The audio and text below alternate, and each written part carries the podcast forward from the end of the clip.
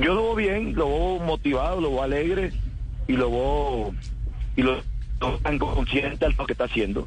Siempre tiene, siempre tiene preguntas y, y eso, eso a mí me encanta cuando un jugador pregunta y él tiene esa, esa facilidad de, de preguntar, de, de, estar, de estar pendiente a lo, a, lo que se está haciendo. Y hoy el momento que está viviendo, ah, yo creo que yo estoy más feliz que, que él porque, porque, porque yo, yo estuve en ese momento cuando él llegó de Argentina con esa frustración, con ese desgano y con esa rabia. Hoy como se, se dedica a él, ya ha olvidado todo, tiene que olvidar todo y, y meterse en lo que es millonario. Ojalá que, que sea un jugador de eso muy, muy importante como la está haciendo hoy, que el día de mañana tenga nuevamente la, la posibilidad de irse.